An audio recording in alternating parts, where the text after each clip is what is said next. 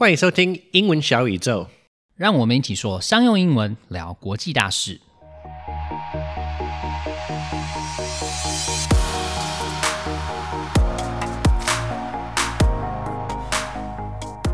如果你想要创业的话呢，除了要注意上礼拜提到的智慧财产 （intellectual property），简称 IP 之外呢，entrepreneurship 也就是创业精神也是很重要的。So Clifford, you used to work at a company for a few years. What inspired you to start your own business? Well, as you know, I used to work in tech as a software developer in Silicon Valley.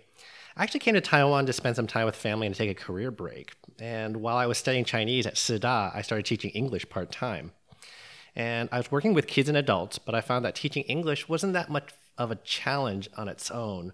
And what gave me a real sense of accomplishment was helping my clients achieve their goals. Like when I would mentor my clients on getting jobs overseas, or I would coach them through getting their graduate or MBA applications done, or I would help people get the promotion they wanted at work. And so my girlfriend at the time, who is now my wife, Karen, she was doing some similar work for another company. And I realized that what we were doing was really more like professional coaching and development with an English teaching side. And so the idea for Apex was born. I see. I've always been wondering what it takes to be an, an entrepreneur. So, from your point of view as a founder of a company, what is the most important personality to be an entrepreneur? I think that most people think that all you need is a good idea. But for me, the qualities that make a good entrepreneur are persistence and the ability to push yourself to learn new things. So, along the way, you're definitely going to deal with challenges that you've never imagined, and you'll have to have the determination to push through those challenges. And you'll probably need to learn something new almost every day just to overcome all the different challenges that you're going to meet. And I've never done business operations or sales or marketing before in my life, but I've had to learn all those things, and I still have so much to learn to get the company where I want to be. What about you, Dan Quinn? Do you think that you'll start your own business one day? Well, in my first half of my life, I guess most of the time I seek stability and the feeling of security. So until now, I haven't really thought about starting my own business, but I'm pretty much open to trying new things. So who knows? Maybe one day I will have my own business. So, if you started your business, what kind of business would you want to start? I haven't really thought about that before, but I'm picturing a design company because I like drawing and all that creative stuff. I just noticed recently that there are several organizations in Taiwan aiming at helping people start their business or find a job. Did you seek their help when you were planning the whole thing, Clifford? Well, unfortunately, they weren't really around when I started my business. I asked for advice from a lot of people, but a lot of them were really secretive and they just weren't that helpful, to be honest. After I incorporated my business, though, Elias, who is our first guest, as you remember, he was incredibly helpful to me, and I'll always be really grateful for that. All right, back to the term entrepreneurship itself. The definition of this term is the activity of setting up a business or businesses taking on financial risks in the hope of profit. Yeah, so I see several points in this definition. You need to take a lot of risks, not just financial ones either. There are often legal risks you're taking on personally. But luckily, corporate entities usually limit the amount of personal liability. So, you know, often, most often, you, the company will get sued, but you personally won't get sued. I guess many people only see the future profit and ignore the risk behind it, which can put a business in danger. So it's always necessary to take the potential risks into consideration. And some others may forget that one of the most important goals of a company is to make profit and earn money. And I'm not kidding, I've seen it. yeah, I've seen this all the time. You know, I worked in Silicon Valley and so many people had ideas for companies, but nobody mm-hmm. ever really thought about monetizing. And right. I think that's a really, really big problem for a lot of people. Mm-hmm. 所以说，作为一名企业家呢，除了要做好风险的控管之外，一个企业的重要目的之一就是要创造股东的价值。简单来说，就是要赚钱啦。所以各位老板们，创业除了是展现对某件事情的热情之外呢，也不要忘记要赚钱啊，不然股东和投资人的钱烧完之后就要关门了，很难给人家一个交代。而且也不是只有老板一个人要赚钱而已，而是要为所有的股东们创造价值。所以呢，不能只想到一个人而已，好吗？好，那我们这次邀请到了创业好几次的 Andrew Clark，那他同时也是 Taipei Impact Entrepreneurs 和 Abled Minds Taiwan。中文名称是、呃台北创业家聚会，还有台湾才能心智两个组织的创办人。那对创业有兴趣的人可以搜寻一下这两个组织。好，那 Andrew 今天要来和我们聊聊他自己的创业故事、创业的精神，还有他给创业家们的一些建议。大家不要忘记填写表格，索取访谈内容的中英对照逐字稿哦。那表格的链接可以在这一集的简介里面找到。Today we're talking to Andrew Klerck about the topic of entrepreneurship. Andrew has been periodically living in Taiwan for the past 17 years. He is the founder of Taipei Impact Entrepreneurs and Abled Minds Taiwan, an organization that empowers people with physical disabilities for entrepreneurship training. Previous to founding these organizations, he was the founder and CEO of three companies in the areas of export, construction, and investment. Hi, Andrew. Clifford, thank you so much. So, Andrew, can you tell me about your experience as an entrepreneur? What was the first business that you started and what motivated you to start? Actually, the very, very first one that I started was um, basically helping the old aunties in our area, like doing their shopping for them and going to the little convenience stores. Um, when I grew up in South Africa, and of course, in those days, you don't really get paid. It's like they'll, you know, they'll buy you sweeties or cookies and stuff like that. You yeah. know, I'll sell my soul for cookies even today.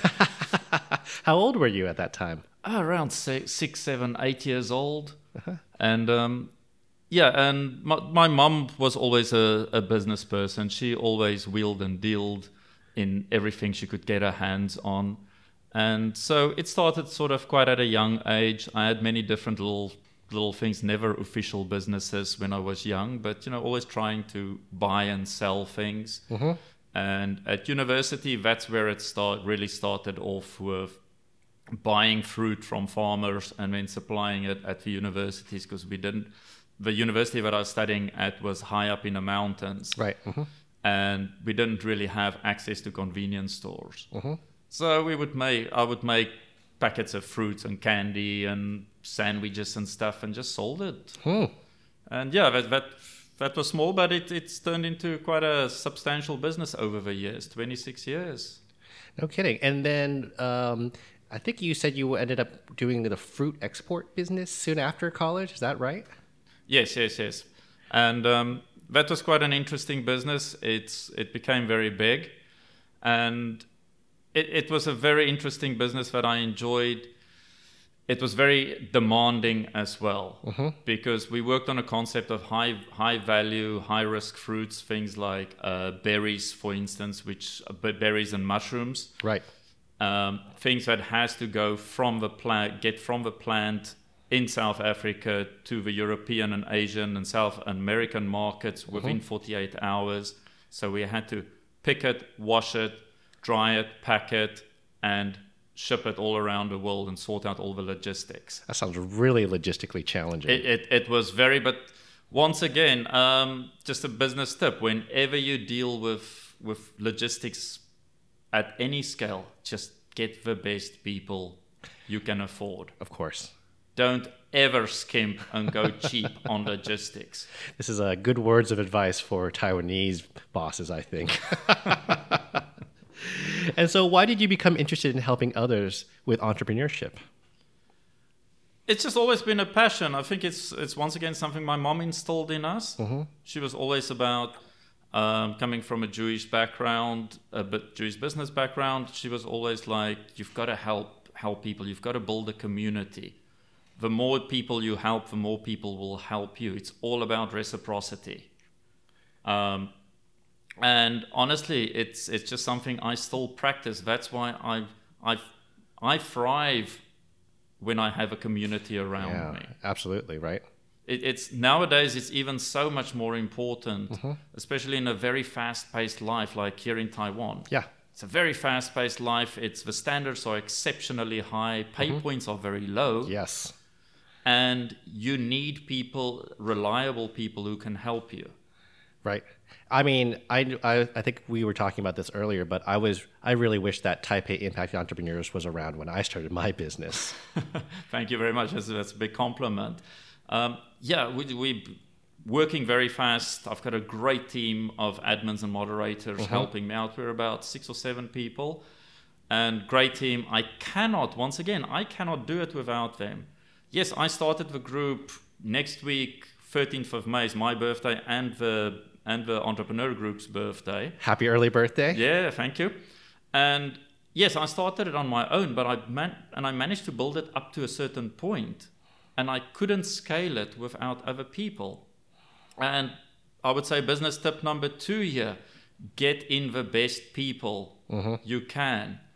Um, I've got the greatest people in there Yeah. who can do cert- certain tasks on the social media side, the branding. We totally we're right now in the process of rebranding. Once again, don't go cheap on the people that you get um, to help you. It's not gonna it's not gonna be beneficial. Right. It's Taiwan. It's a fast, fast-moving place, fast-moving industry. All the industries. You have to pivot fast. You have to uh, implement and execute extremely fast. So, what kinds of work and outreach are you and your organizations doing to help those who are struggling in business?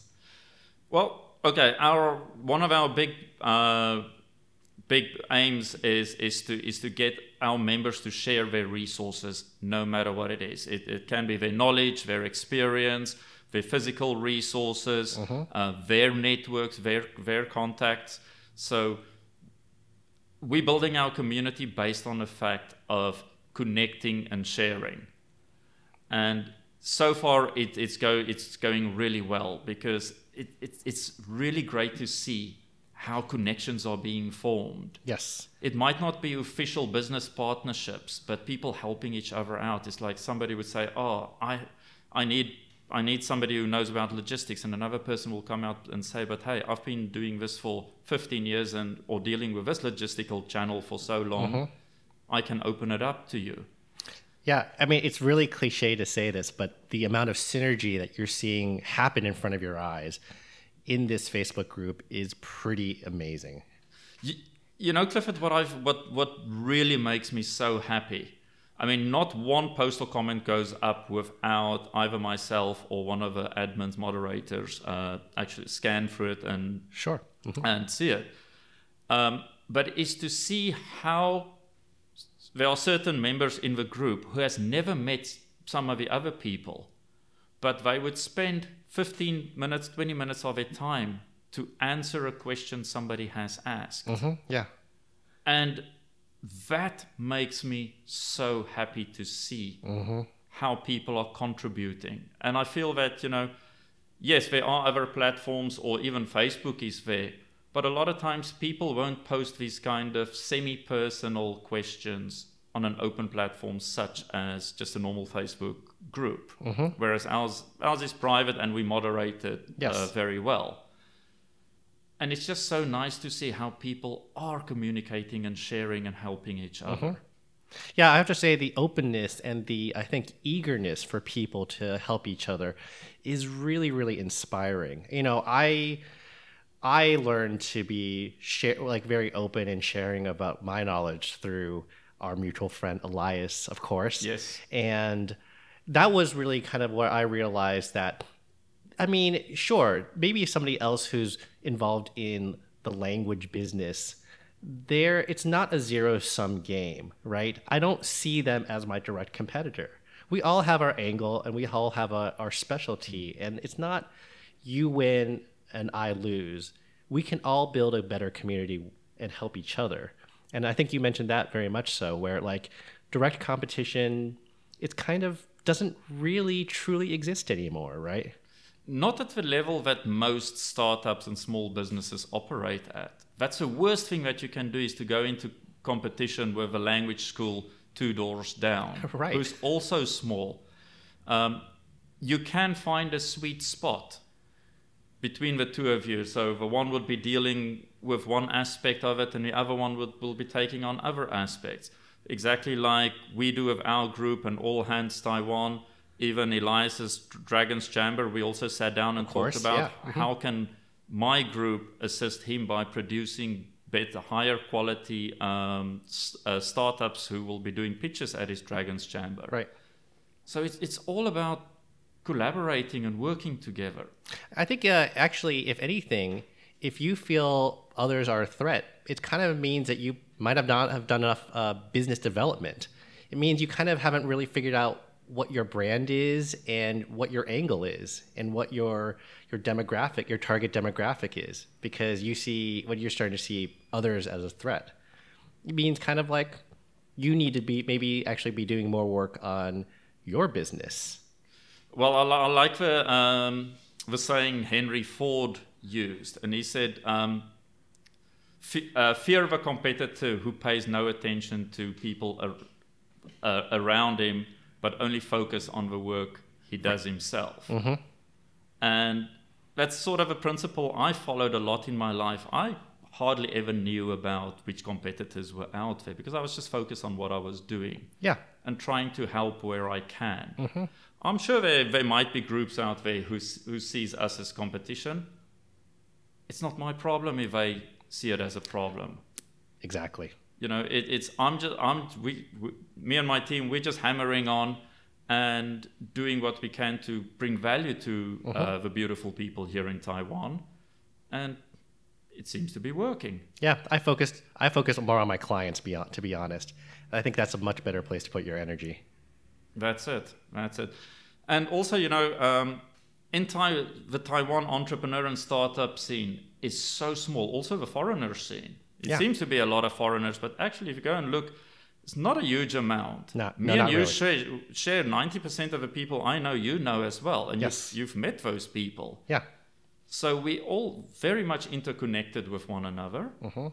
And yeah, it's it's you cannot do anyone in or rip someone off or something like that. No. It's, it, it's gonna the, the, the news is gonna spread very fast. yeah, it'll have you'll have there'll be consequences definitely. definitely. You'll be shunned.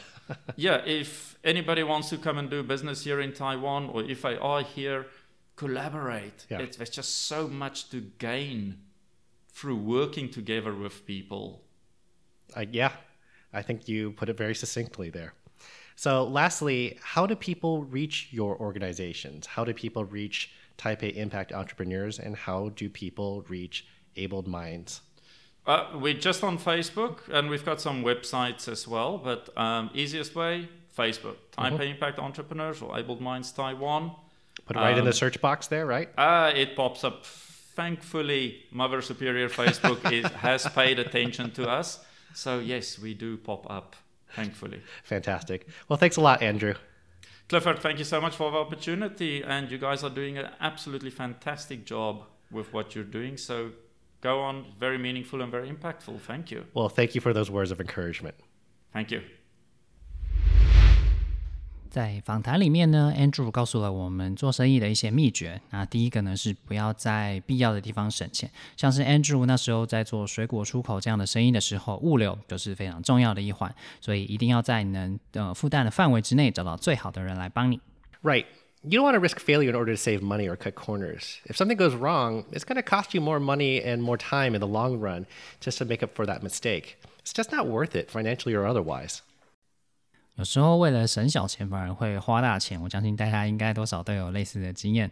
那第二个秘诀呢，就是要分享资源，然后帮助别人。因为你帮助的人越多，就有越多的人愿意来帮助你。那这和我们的一般的观念好像不太一样。Yeah, many people in business see others in the same industry as their competitors. But the truth is, if your company has a well defined market and niche, the synergy that comes from working with other companies in your field may actually be really mutually beneficial. And it's especially true in the case where both of you are still small businesses. For example, I don't really do translations. But I often get asked to from my clients. So we off, we have actually have a semi-official relationship with my friend's company called WordCorp, and I refer all my translation clients to them. 那除了这些秘诀之外呢，其中也有很多实用的单词和片语。首先是 will and deal。Andrew 在访谈里面是这样用的。Yeah, and my, my mum was always a, a business person. She always willed and dealed in everything she could get her hands on. Yeah, this is a really interesting phrase. According to the dictionary, it means to make a profit or get an advantage using clever or complicated methods. But really, in common everyday use, it just means to buy and sell things for profit through negotiating the price. A phrase that essentially means the same thing is to flip something, like the shows where people flip old houses after they fix them up. Wheel and deal 就是用一些方法，例如谈判啦，还有定协议，或者是翻新之后再卖出等等的方式来获利。那大家能够查到的解释通常是比较负面的，但其实这是一个蛮中性的片语，并没有贬义。那有一个 Discovery 的节目，大家可能有看过，叫做翻新中古车，英文的话就叫做 Wheeler Dealers。那就是在讲透过和买家还有卖家的谈判，然后把中古车修好之后再卖出去这样子的方式来赚钱。所以其实并没有不好的意思。例如，If you are looking for a good deal in smartphone, call my friend Max. He wheels and deals in electronics. 另外一个和 wheel and deal 很相近的字呢，就是 flip，f l i p。那它也是买进之后再转手卖出的意思。那么下一个单字呢是 instill，i n s t i l l。我们先来听听 Andrew 怎么说。It's just always been a passion. I think it's it's once again something my mom installed in us. 他是说，创业的热情呢，是他妈妈慢慢灌输给他的。Yeah, so when you instill something in someone, you gradually, slowly, but firmly establish an idea or attitude in the person's mind. When you use instill, it's generally followed by the preposition in. 我对这个字印象特别深刻的原因呢，是因为我这个字竟然是从我高中军训课的教官那边学到这个字的。不过其实我也忘记为什么那时候在上课的时候会学到这个字了啦。那 instill 的意思呢，就是渐渐的灌输某一种观念或者是态度在脑子里面。例如，My parents instilled in me the importance of showing respect to elders since I was a child。我父母从小就渐渐灌输我要尊重长辈。那这边要注意的是，instill 后面跟的介系词是 in。The next phrase is reciprocity. Andrew used it like this. The more people you help, the more people will help you. It's all about reciprocity. It's about giving and taking or mutual benefit. You may be more familiar with the adjective form, reciprocal. 下一个单词呢是 reciprocity，意思就是互惠。 那 reciprocity 是名词，大家可能对它的形容词 reciprocal 比较熟悉，就是互惠的。这边要注意的是，名词形态 reciprocity 重音在第三音节，形容词的形态 reciprocal 重音是在第二音节。